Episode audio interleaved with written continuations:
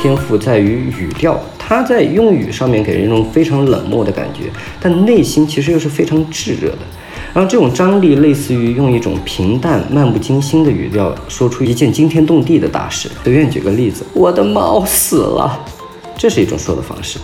那还有一种方式是我的猫死了。那前一种语调更接近于诗人普拉斯和俄国诗人茨维塔耶娃，后者的话就是非常格力克的语调了，有点于无声处听惊雷的感觉。我觉得他还经常写到时间的，他很爱写死亡，所以说死亡就是一个时间的一个终止。他可能觉得活是在死之后的事情，他可能在十几岁的时候他就已经死了，或者说他的死不是指一个肉体的死亡，他可能说的是精神上的死亡，然后或者是说他觉得每时每刻我们都在一点点的死。我觉得对于他来说，时间是一个情绪的容器，是一个可以装东西的。我也会辅导一些年轻的美国作家写作，然后现在也在教书。我觉得帮你改诗这件事情是非常 artificial 的。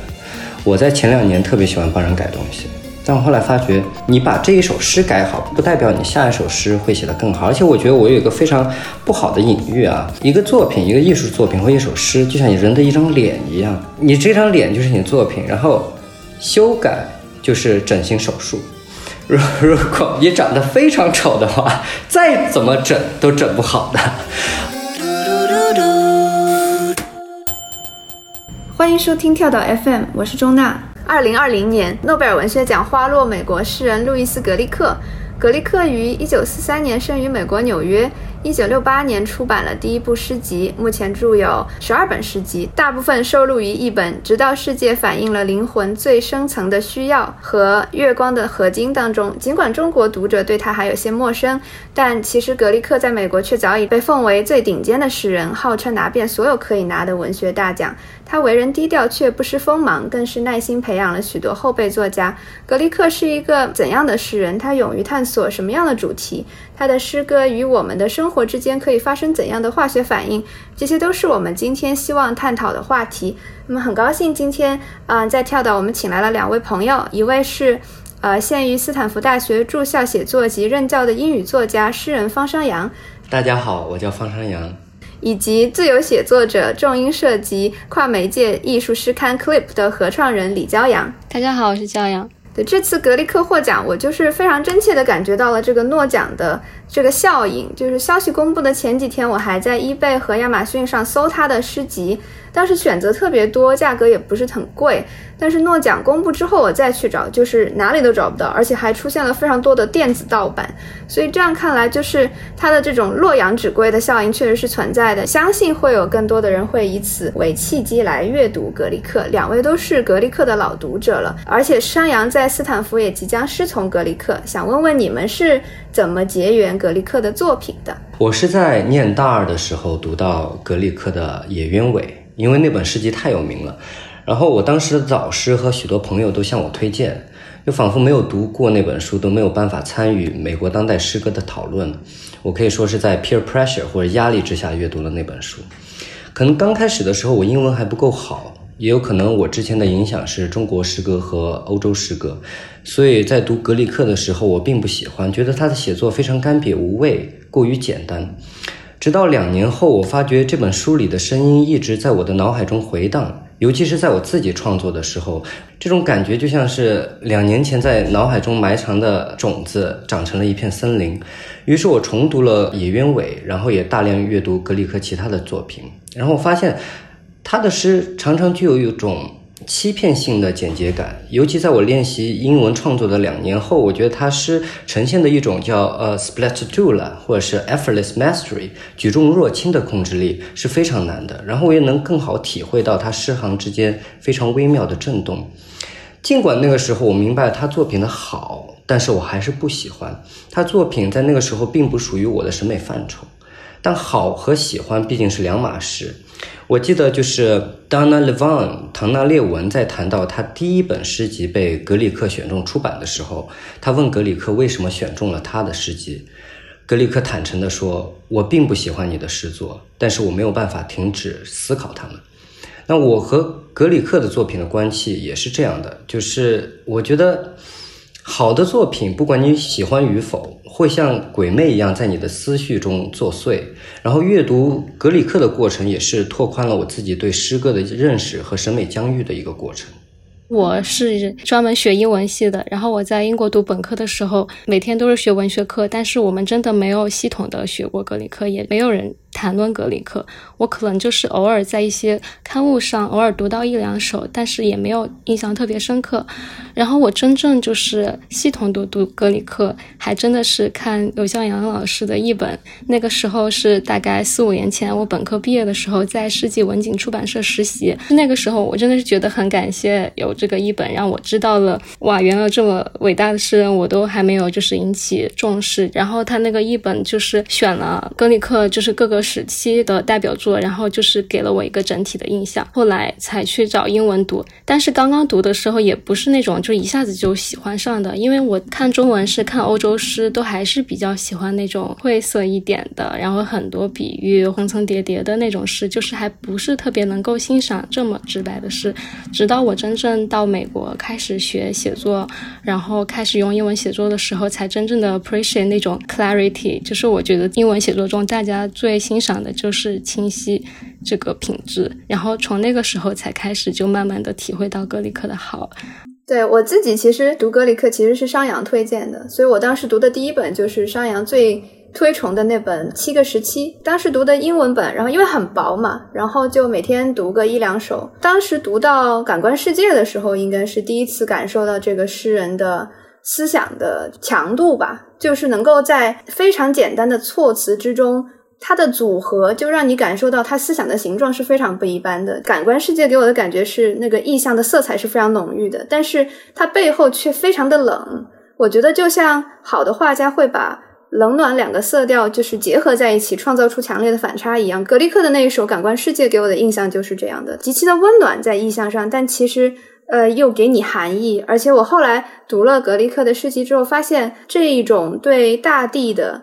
对自然的、对人的生命的思考，其实还挺贯穿他的作品里的。张扬提到一点，就是在读《野鸢尾》的时候，葛利克的声音仿佛是种子一样留在了他的心中。诺奖在这个颁奖词里面也强调了格利克诗性的声音嘛，说他清晰而准确，拥有冷峻之美，令个体的存在拥有了广泛的意义。想问问，就是两位认同这个颁奖词吗？它是否涵盖了你认为格利克的诗性声音的主要特点？我不知道他那个评论的诗性的声音，就后面清晰而准确是评论的声音，还是说他写作的风格？就像刚刚说，我觉得他的写作风格确实就是非常直白清晰。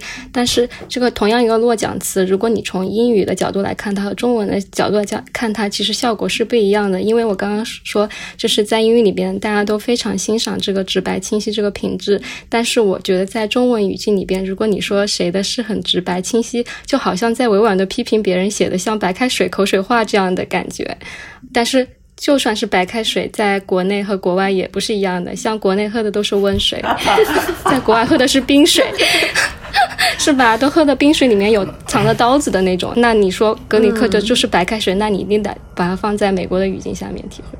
嗯，就这个很有意思。张扬呢？我一直觉得诺奖的颁奖词都写得非常差。然后这个词语他们的翻译，有的国内翻译是拥有质朴之美，有的说是拥有冷峻之美。但其实这两个翻译都是不准确的，因为原文用的词是 austere，然后这个拉丁语的语言是 austerus，那它的含义是干涸和酸涩的意思。那特指的是一种口干舌燥的感觉。然后在这种生理描述中，其实我们可以体会到，就是一种渴望和欲求，口干想喝水。而在希腊语言就是 austerus，就是苦涩和严酷的意思。然后后来演化成一种叫什么禁欲式的苦行。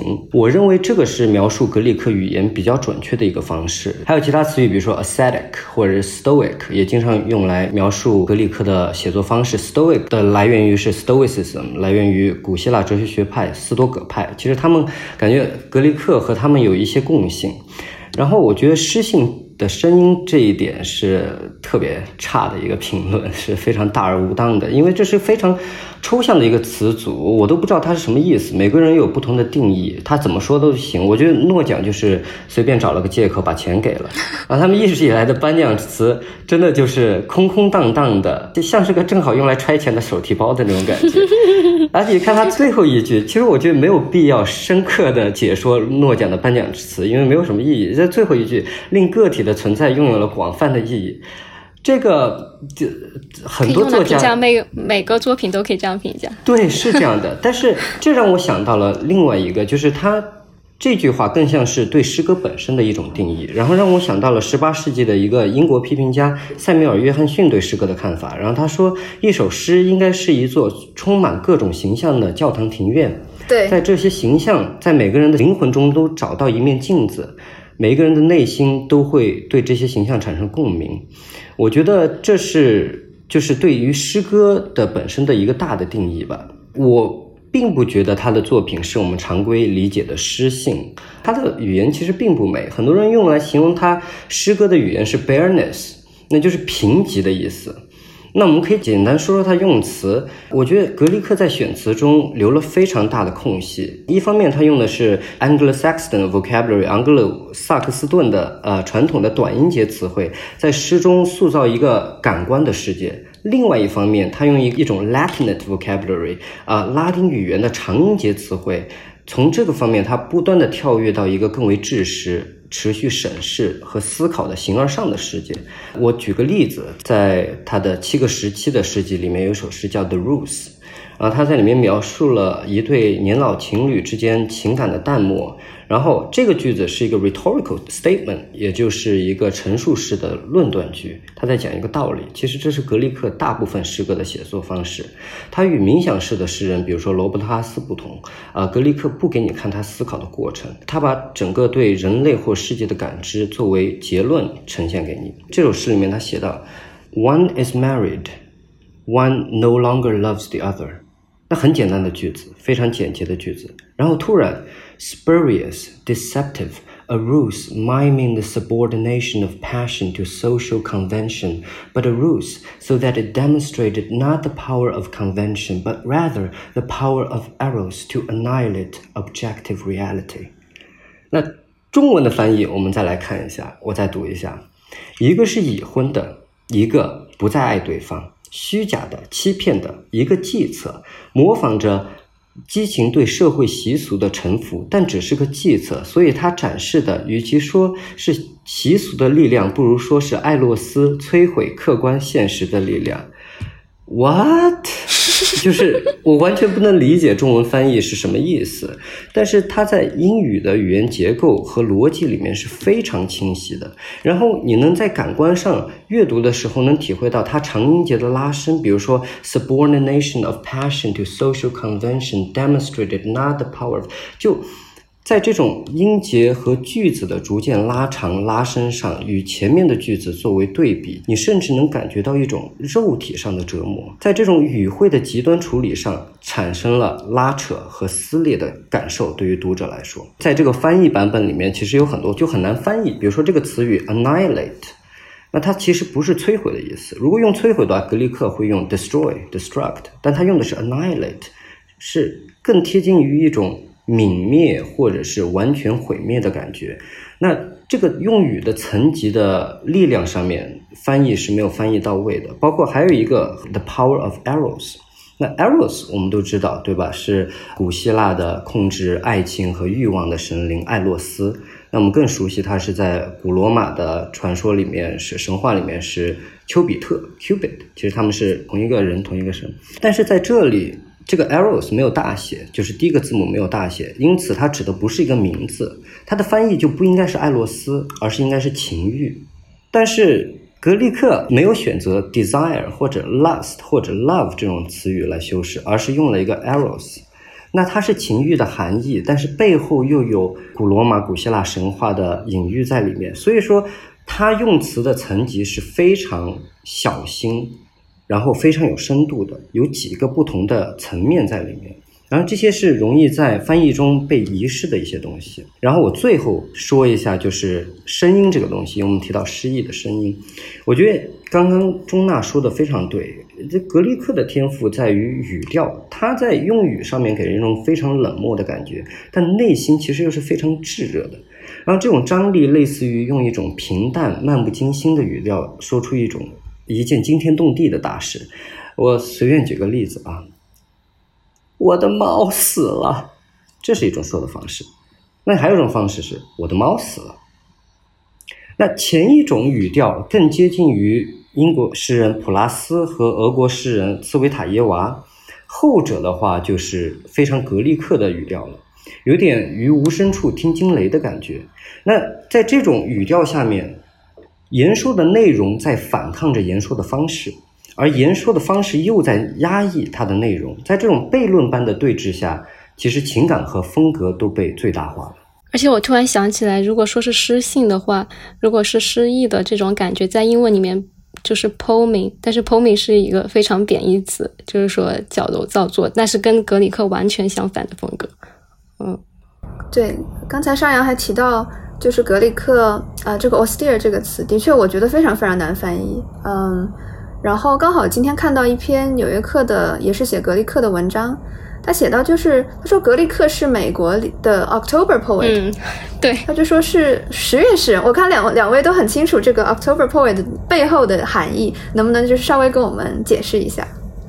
他因为 October 出名，是因为他的那本诗集七个时期之后。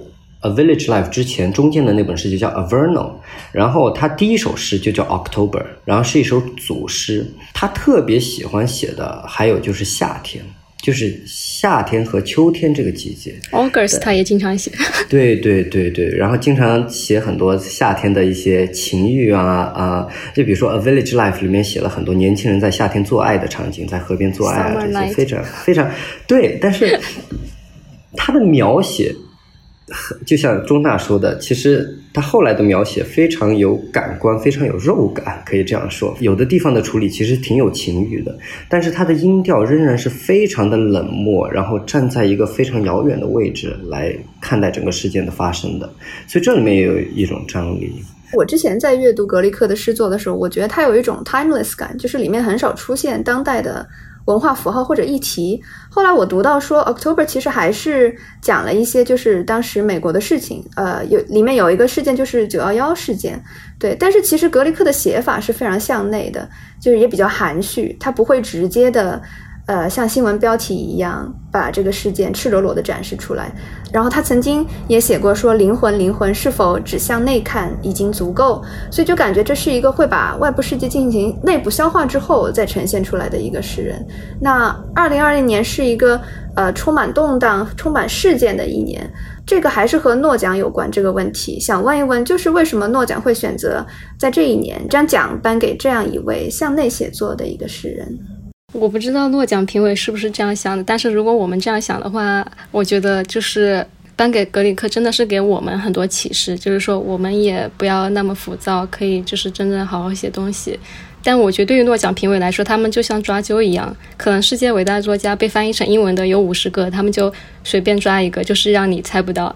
然后所以说不要去揣测，你揣测的话你就输了。我完全同意焦阳的看法，我觉得其实。可以拿诺奖的作家有太多了，啊，我们之前也在聊，我觉得巴西的葡萄牙语诗人，呃，阿德里亚·普拉多 （Adelia Prado） 是我觉得完全不比格里克逊色的一个诗人。但是我觉得，就是你刚才问的这个问题，内向写作的诗人，我引用诗人 Bridget Packin Kelly 的一句诗，然后他说：“我的心是一座自我围住的庭院。”那么，假设每个人的心都是一座孤独的，然后围着墙的庭院。如果你向自我的灵魂挖掘的足够深的话，你迟早会达到大地的根部和核心，那里就连接着每一座庭院，每一颗心。内向的终极总是向外扩展的，我们总会被某一种方式给联系在一起。我个人刚刚结束了 为期半年的隔离，啊，然后。格力克很适合在隔离期阅读。这场疫情把我们分离开来，但其实让我们也意识到，我们集体的创伤其实也是个人的创伤，个人的疼痛也是集体的疼痛。然后格里克在他的诗中反复提及创伤、亲人的死亡、爱情的背叛、婚姻破碎、时间流逝等等。尽管事件是个人的，但是情感是普遍的。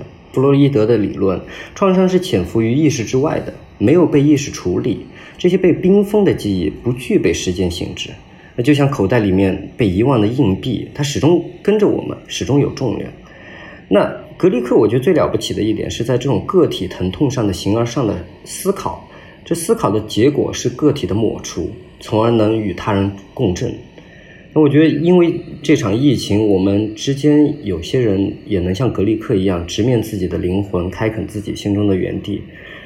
我记得约瑟夫·布罗斯基啊说过：“拯救世界为时已晚，但拯救个体还存在机会。”其实，拯救自我，从某种角度来说，也是拯救世界。对我很喜欢你刚才说，就是运用的这个。呃，大地庭院的这样一个比喻，我觉得在格里克的很多诗里面，其实是很多耕耘的这个动作，就是很多种植。他也写这个 village life，也写自己 gardening。就是其实我自己发现，就是在呃隔离期间，我会更加渴望大自然，所以在读格里克的诗中的自然意象的时候，会觉得有一些慰藉。对我在想，会不会这种季节性呀，以及耕耘这种动作带来的一种秩序感，也是我们在。一个非常无序的一年里，可能会感受到的一种镇定吧。格雷克在自传这首诗里面写到说：“我的故事不管如何并不奇特，虽然像其他人、其他每个人，我有一个故事、一个观点，我需要的是寥寥数语，养育、承受、攻击。”这首诗其实也可以看作他对美国当下诗歌界盛行的一种身份政治写作的回应。两位都是用英文进行诗歌创作，能不能讲一讲你们观察到的美国当代诗歌的图景？比较重要的诗人呀、流派什么的，这样我们在阅读格里克的时候，我们知道把它放在一个怎样的参照系里。美国现在当代诗歌就是是一个一直在 cancel 的状态，就是以前的那些大师们，现在你要敢说他的名字，你都是政治不正确。然后你看一下今年的国家图书奖的名单，然后就是长名单、短名单入围的没有一个白人。美国可能希望纠偏嘛，就希望看到更多独立的个体，然后希望把更多就是少数主义的声音容纳进来，但是现在的图景就是。一个很奇怪的状况，这两个代表性的一个是 Claudia Rankine，另外一个是大家都知道的越南诗人王海洋 Ocean Vuong，他们基本上就是掀起了这波浪潮的最开始的人。Claudia Rankine 他基本上就算是一个。黑人版的惠特曼就有一点诗歌国母的那种感觉，他一直都是写的关于种族冲突的事情。然后欧申龙他是一个写越战，然后写殖民，然后美国和第三世界的国家的关系、阶级贫富差异，加上这些主题的，然后加上他自己是一个同性恋，所以说。他也写了很多关于 LGBT 的话题，然后现在这就变成了两美国的最重要的两个主流，就是 POC 和 LGBT 的这两个写作群体。嗯，呃，你也非常喜欢实验性的一些诗人，简单介绍一下，在比较实验的前沿有哪一些诗人比较活跃呢？我喜欢，当然喜欢我们家 Carson 了。但是是这样的，就很多人现在会说 An Carson 早期写的好，晚期写的就走奇怪的形式了，然后怎么怎么的。那以前都是写。呃，十四行诗的时候，你写一个奇怪的另外一个奇怪的形式，他就会觉得你写的是奇怪。然后你写 free verse，他们也觉得没有看过，这这也不叫诗。那都到现在这个时代了，大家都是活在虚拟世界，都在疫情都搬到 room 上面了。我们诗歌的写作方式也可以有更多的媒介。那这个时候很多人接受不了，就是诗歌以可以以多媒体的方式来创作，然后就会说搞什么奇怪的东西。但是我觉得。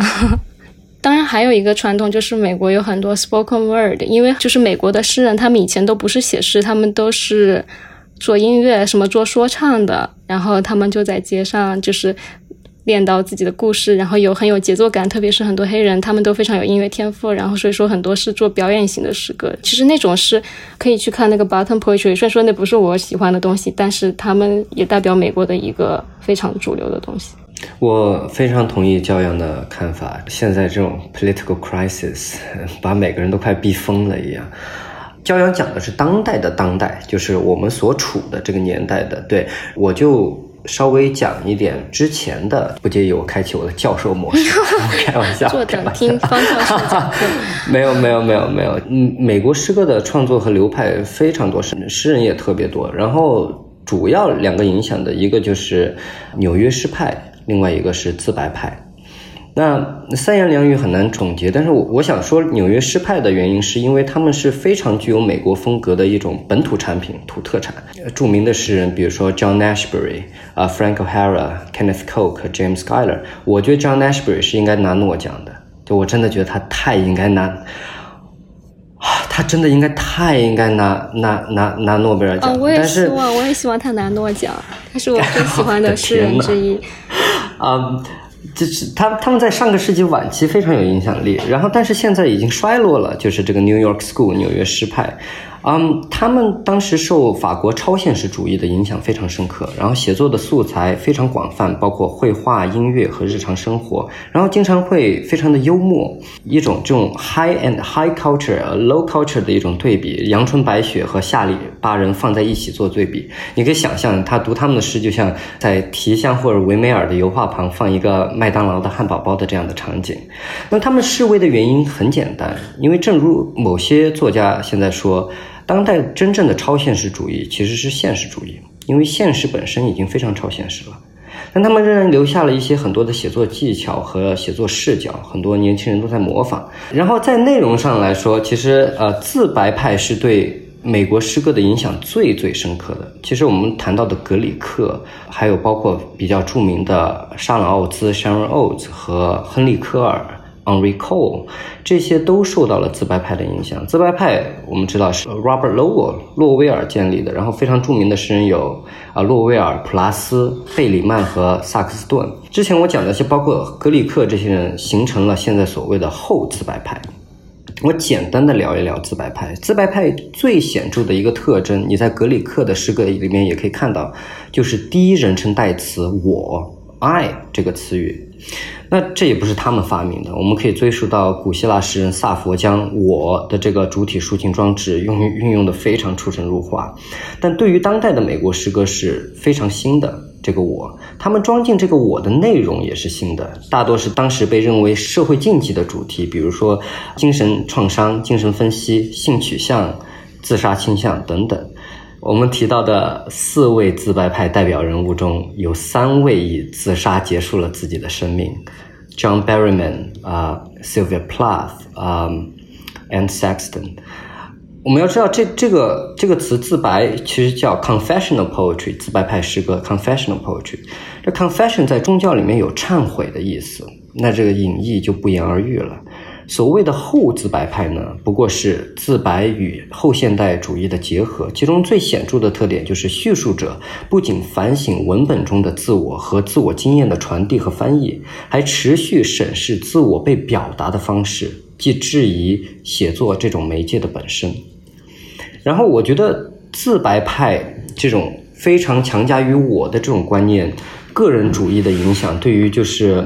呃，我的表达的执着和权威的这种写作方式，是为当代的身份政治写作提供了温床的。因为现在的这种我，就是即我的经历、我的身份、我的 identity、我的 trauma 创伤是具有权威性的，我变得不容置疑。于是，整个文学界的转向就转向成了非虚构的写作模式，新记录文献式的风格，每个人都仿佛在写公开的日记。让我变成了讨论的中心。这个我既是集体的、匿名的，同时也是作为个体鲜明存在的。但可惜的是，在这种集体狂欢中，两者并没有凸显或者衬托对方，还模糊，甚至抹去了互相的重要性。这整个文学界现在就变成了比惨大赛的这个火热现场，比《中国好声音》还可怕。啊，比谁最惨，然后谁就谁就拿奖。然后其实我就闭着眼睛都能，他们的写作方式也非常简单，就是主要表表达方式就是线性或非线性的叙事结构，穿插一些呃雄辩式的陈述句或者是结论，再加一点可有可无的抒情碎片作为点缀，又非常的乖巧，呃像橱窗里面的工艺品。嗯，但是我我们需要注意的时候，这是对于诗歌非常危险一个时期。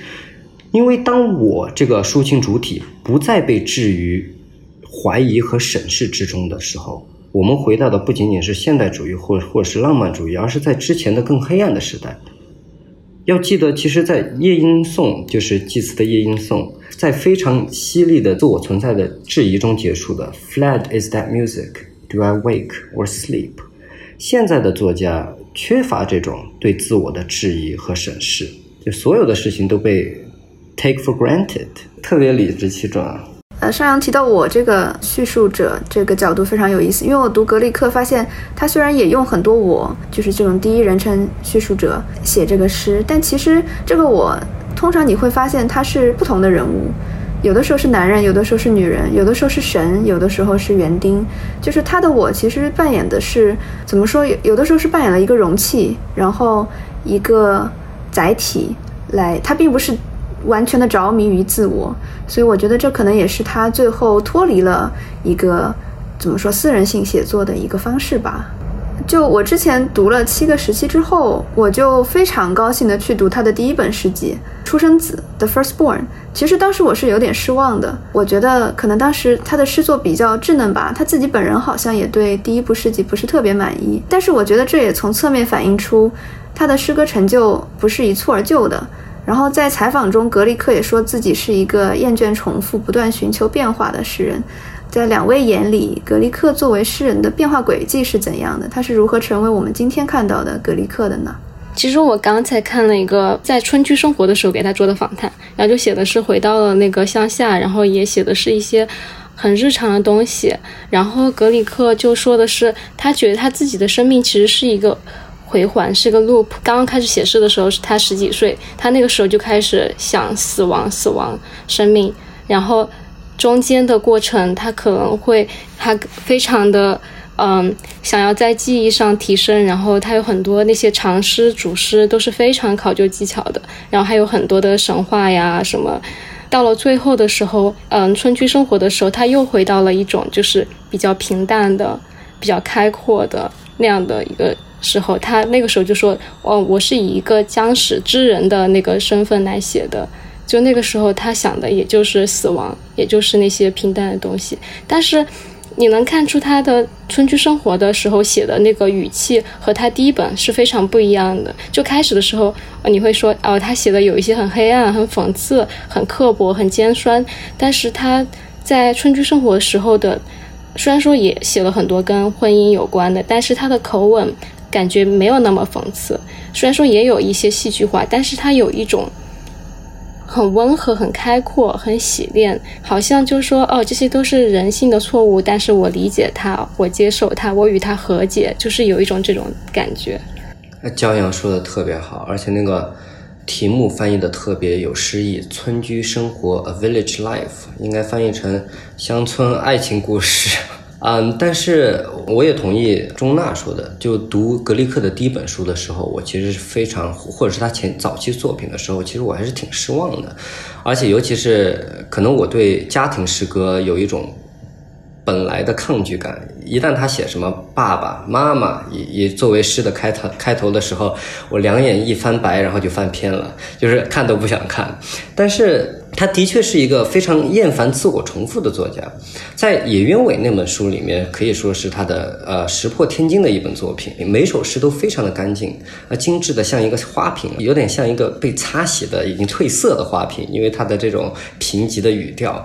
那个时候的诗，一般诗行都非常的短，不超过大概十二个、十五个音节，可以说他不论是形式还是内容上，都处于一种非常紧张的状态。但他在中晚期的写作中，他的形式上啊慢慢就放松了一些，诗行之间留有了更多的表述空间，音节和篇幅也变得越来越长。呃，甚至连我都觉得有一些地方有一些段落其实可以被删减的，但他没有那么做。他已经是个大师了，他应该知道自己怎么样写作，但是他选择了把那些有缺陷的地方留了下来，留在书本中。那在这个里面，我觉得。其实是一种勇敢，对于一个艺术家来说。而且格里克在每一本书里面都有意识的反抗自己原有的风格，甚至在反抗自己的这个 artistic sensibility，就艺术性的知觉。比如说，在我们刚刚谈到的 Averno 那本尝试写比较长的组诗啊。另外，他借用了叙事成分，这是在很很少在他作品里面看到的叙事成分，扩大他作品的容量。但是你发觉格里克并不是一个适合叙事或者会安心讲故事的人，他会忍不住对事件进行评论、反思，然后穿插一些他自己的感受，然后不停的纠正呃事件或者记忆。但这也恰恰成为了他的风格。我觉得他非常。好的一点是，他在晚期的作品越来越形而上、哲学化。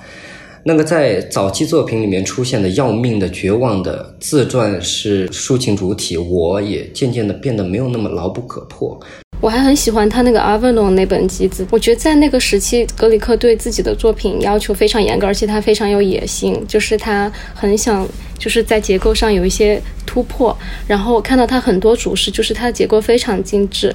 然后，比如说有一首叫《Prism》，就是多棱镜的那种，它是有二十个短章，就是二十个段落组成的。然后就像商阳刚刚说，他是在不停的质问自己，就是他感觉是他脑海中的不一样的声音，就每个角度，然后就是一个非常碎片化的，然后组织起来的。对，而且我觉得格里克特别聪明，他其实不是一个擅长写尝试的人。但是他不断的在挑战自己，然后他后来的基本上所有的诗篇幅都可以算是比较长的，但并不是长诗。那比起比如说安娜阿赫玛托娃的安魂曲，或者是 Derek Walcott 的呃 Amorous，这这他的长诗根本不算什么。对他都是打成碎片的一个长，但是他不是真正意义上的长诗。嗯，对，这是他聪明的一点，因为他知道在一定的长度上，他不能保证诗的这个 momentum 继续的。推延下去，继续的让我们保持有兴趣，所以说他给我们一个喘息的时间，这个是他在形式上面，呃，非常有独到见解的一点。呃，我比较好奇，比如说长诗推动他们的力量是什么呢？把他们凝合在一起的特质是什么？长诗的话，中长的话，一般是我们叫 meditative poetry，冥想式的诗歌，在这种诗歌里面。作者会把自己的脑海中的想法一点一滴的记录下来，然后就给你看，就就就把自己的思想思考过程给你看在纸页上。路易斯·格里克不是这样的诗人。对我自己是非常喜欢呃叙事诗，然后读到格里克叙事元素比较强的诗，我会特别喜欢。但是我发现这种诗经常在诗集里只是灵光一闪，然后就不见了。所以，我的确感觉他作为一个作家，他不断的在抛弃过去的自我。那可能作为读者的话，如果真心的喜欣赏这位作家，就应该跟着他的步伐。嗯，在读格里克的作品的时候，我非常喜欢他对时间的这种探索。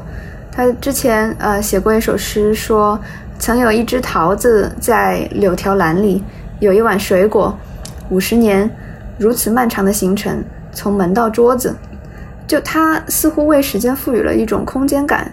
所以我想问问两位，就是认为格力克在处理时间这个主题上有什么特点呢？嗯，我觉得他还经常写到时间的，但是就像我刚刚说，就他很爱写死亡。所以说，死亡就是一个时间的一个终止。他可能觉得活是在死之后的事情，他可能在十几岁的时候他就已经死了，或者说他的死不是说不是指一个肉体的死亡，他可能说的是精神上的死亡。然后或者是说他觉得每时每刻我们都在一点点的死。我觉得对于他来说，时间是一个情绪的容器，就时间是一个。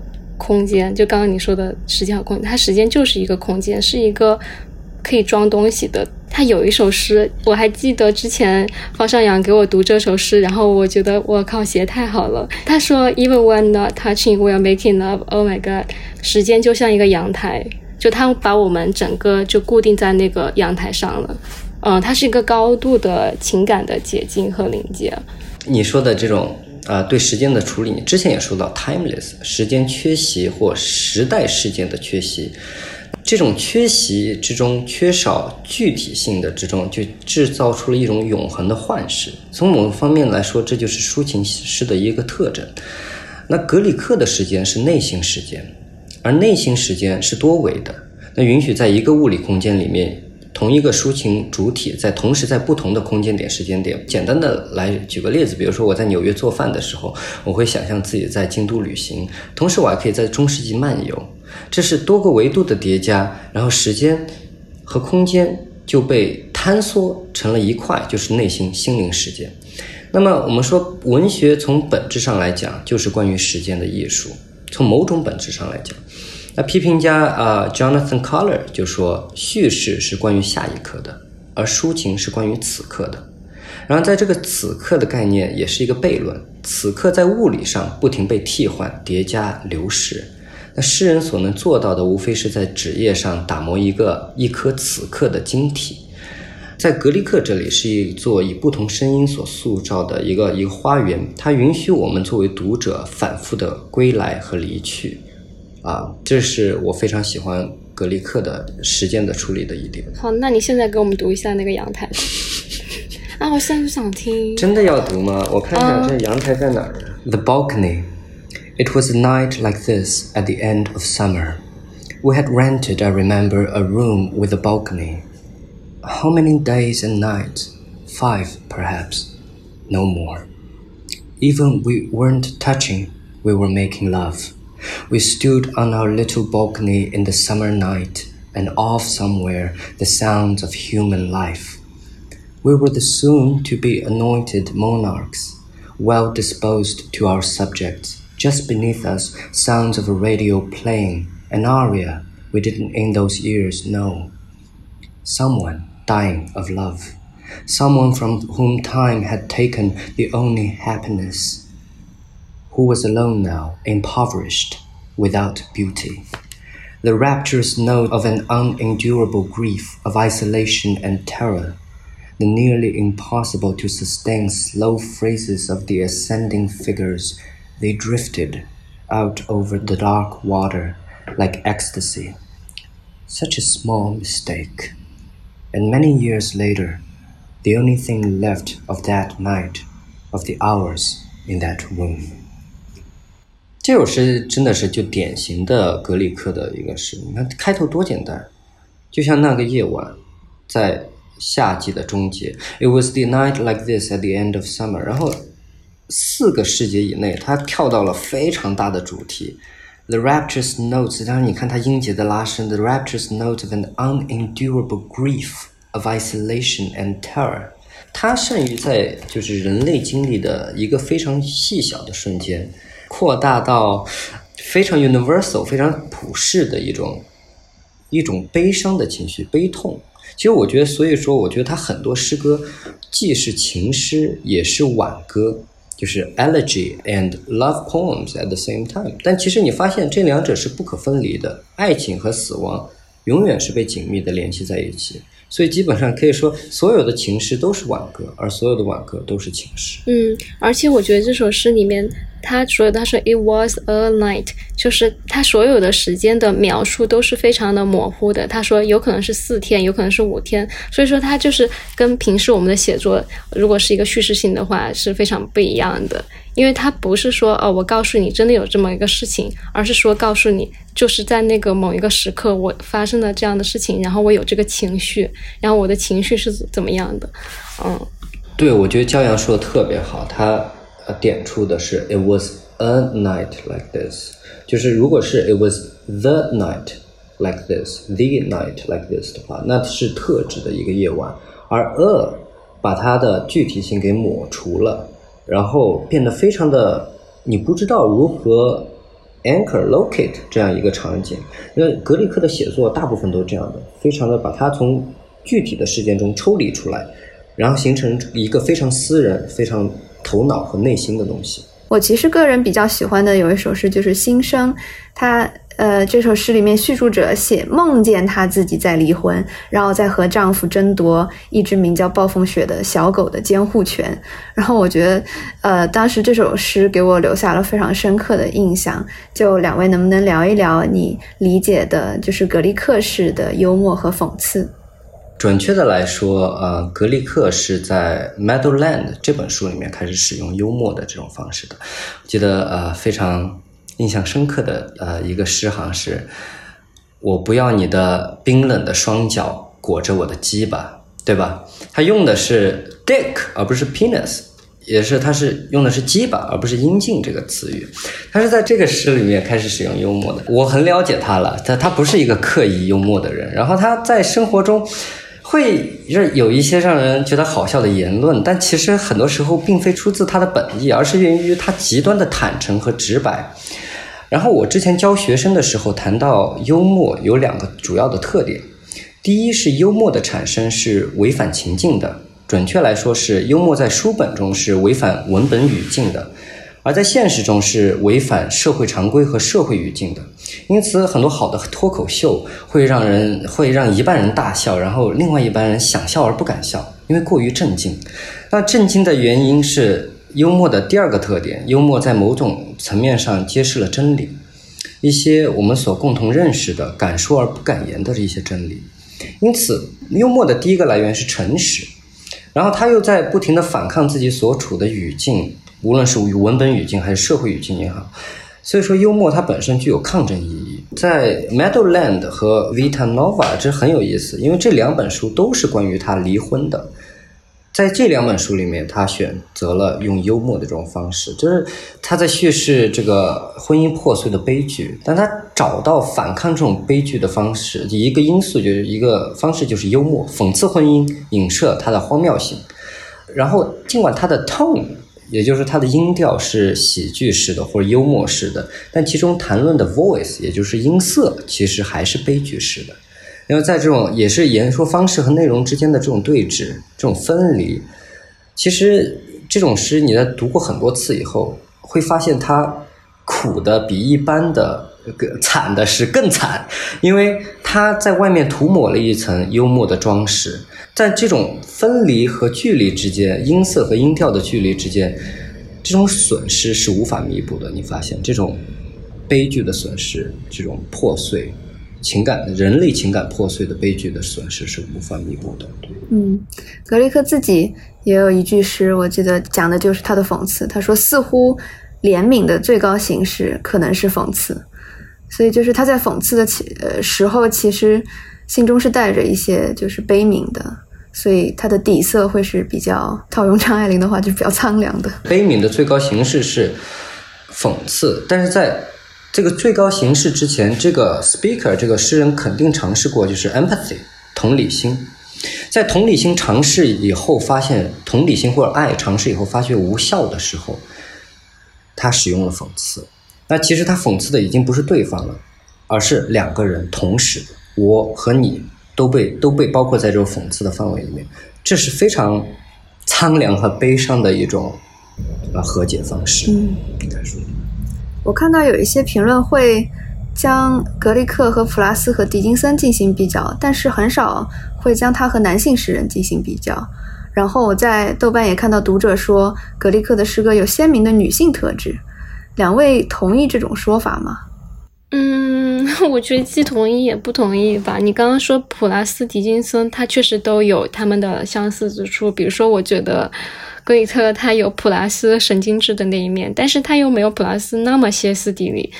嗯，他也有狄金森那种淡淡的幽默的。云淡风轻的那种感觉，但是他绝对比狄金森更有野心。狄金森是一个藏在柜子里面的诗人，他写的都是短小的，然后就写给自己看，然后藏起来，然后也不会想一个要把它出成一本书，它是什么样子的。但格里克的书每一本书都还是挺讲究的，就是如果是你说鲜明的女性特质，就好像说他一定是一个女性主义诗人一样。他虽然说确实是写了很多结婚、生孩子、堕胎这种像是女作家爱写的东西。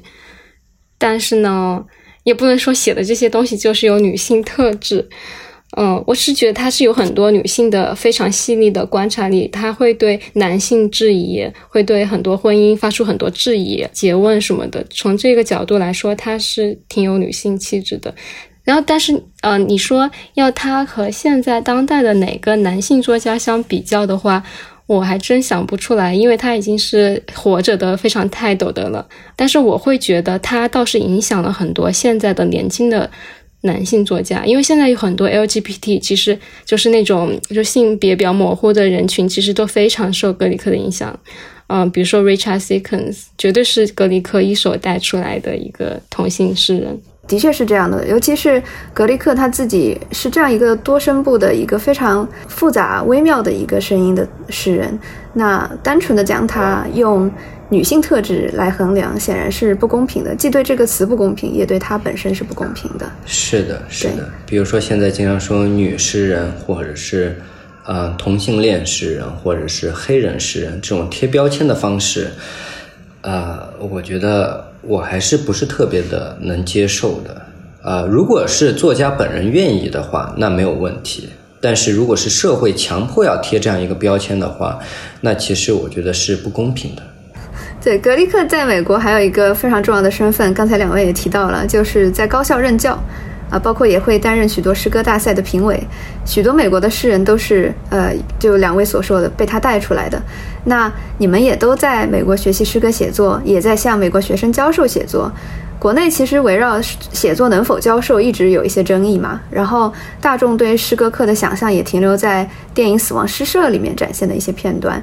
就是我觉得这个写作能否教授也是一个伪命题，就是好像就是。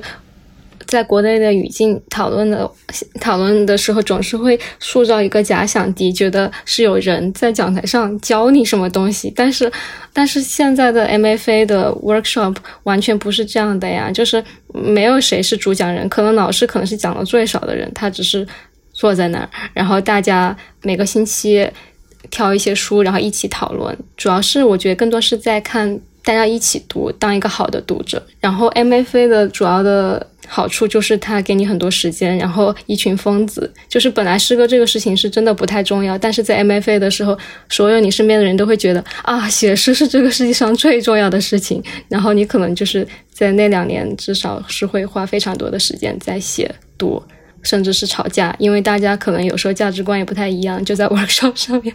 然后当然每个老师的教学法都完全不一样，所以说我完全不能说美国教育是怎么样，因为可能。一百个老师有一百种教法。对，教阳就是也是从 Ann Carson，就是能不能讲一讲，就是 Ann Carson 在课上有一些比较，呃，觉得比较好的教学方法吗？那 Ann Carson 和 Louis Cook 就是完全相反，因为 Louis Cook 是一个非常 down to earth，然后非常热爱教育，而且他教书他就很开心，然后他教书会让自己变得更有创意，然后他也非常愿意给学生改诗。那 Ann Carson 就是完全是一个完全相反的人。因为安卡森从来不觉得自己是写作者，他觉得自己是个视觉艺术家。虽然说他也没有搞出什么视觉艺术，但是他一直觉得自己是个画画的人。他觉得写写字是啊，只是偶尔放松一下就写一下。然后他教书的话，他只喜欢教古希腊文学，他教不来创意写作，他非常讨厌那个。他只是觉得是一个工作。但是呢，他喜欢教的事情是他喜欢搞的事情。他喜欢搞的事情就是什么剧场呀，然后嗯电影啊这些东西。然后所以说他在我们 program。其实是非常不受欢迎的一个教授，大家都我们 program 大部分人都是，嗯，就是真正的要来这里写诗、写非常正常的诗的人，就会觉得，哎，为什么我让你帮我改诗，你都不帮我改？对你为什么不让我去你的 office hour，你帮我改诗？然后，然后很多人就会说安 Carson 不认真哦，不负责什么的。但是其实大家。如果觉得安卡森是敷衍的话，那为什么他会敷衍了自己十几年？他十几年教课都是这样，而且每次都是这种形式，但是内容不一样，是因为他自己真正喜欢。而且安卡森也不是说他以前严肃，晚期就不严肃，他从来都是这个样子的。他的诗的风格就是一种。各种元素拼贴在一起，就是你完全不会想到，它就是一个综合材料是它主要是给我们很多 prompt，但是它的 prompt 都是一些 constraint，就是给你一些像是游戏规则一样的东西。但是那个规则并不是说要限制你，而是说让你去打破它，让你给你一点限制，然后让你去给你一个 challenge。我就聊聊我教学生吧，因为我也会辅导一些年轻的美国作家写作，然后现在也在教书。我觉得，就刚刚焦阳讲的，帮你改诗这件事情是非常 artificial 的。我在前两年特别喜欢帮人改东西，但我后来发觉，我帮你改，你自己没有学到，就是你把这一首诗改好，不不代表你下一首诗会写得更好。而且我觉得我有一个非常不好的隐喻啊，就是我觉得一个作品、一个艺术作品或一首诗，就像你人的一张脸一样，你这张脸就是你的作品，然后修改就是整形手术。如 如果你长得非常丑的话，再怎么整都整不好的，啊，这开个玩笑嗯，开个玩笑。但是我记得，呃，Robert Hass 罗伯特哈斯给我们讲过一个故事，就是他之前在，可能是五十年前吧，呃，Stanford 读研究生的时候，然后其中有个学生问教授，就说，我要怎么样才能把自己的这首诗变得更好？How do I improve this poem of mine？教授的回答是：提升你的灵魂。就 improve your soul，真的是你要变成一个更好的人，要有更深刻的灵魂，你才能够写出更好的作品。所以说，当然我看待很多事物的方式是悖论式的。就我觉得诗歌可以教，也不可以教。就我觉得悖论迷人的原因，并非就是两种或多种思想的对立，而是他们其实具有共生共存的关系的这种对立里面。那简单来说呢，比比如说我说写作分为 craft。技技巧，或者是和 vision，也就是你的视野，或者是灵魂的目的。前者我是可以教你的，后者我不行。我能教你如何把一个句子词组或者修辞层面上写得更好，但是我不能教你如何成为一个伟大的作家。前者要靠持之以恒的练习，后者要靠人生经验的积累、思考、感受等等。那我觉得很多当代在美国。呃，受到写作训练出来的年轻作家，其实写的都非常好，技巧上是无可指摘的，但是在内容内在却毫无可取之处，非常无聊。他们创造的是 artifact，而不是 art 啊，两个词语只差了两个音节，前者是工艺品，后者是艺术。那么工艺品就是被打磨的漂漂亮亮的，放在商场橱窗里面展示的可被替换的物件。啊，艺术不是。另外一位诺贝尔奖得主啊，墨西哥诗人 Octavio Paz 说的有一点我是非常同意的。他说，技巧具有道德力量。那其实这两者是有共生关系的，技巧和视野。作为一个艺术家，我觉得你要需要保证两点：第一是完成你手中的工作，你的作品；第二是保持你的灵魂不受污染。而能保证第二点的是你完成第一点。持续的苦练修行是保持灵魂提升的最佳方式。那有的时候，其实我为了训练我的学生的感知能力或者是洞察力的深刻性，啊，我都不看他们写的东西，我让他们练习观察和感受一些现实生活中存在的事物，比如说最简单的绘画、音乐或你平常经历的场景、买咖啡、等公车，我让他们给我讲。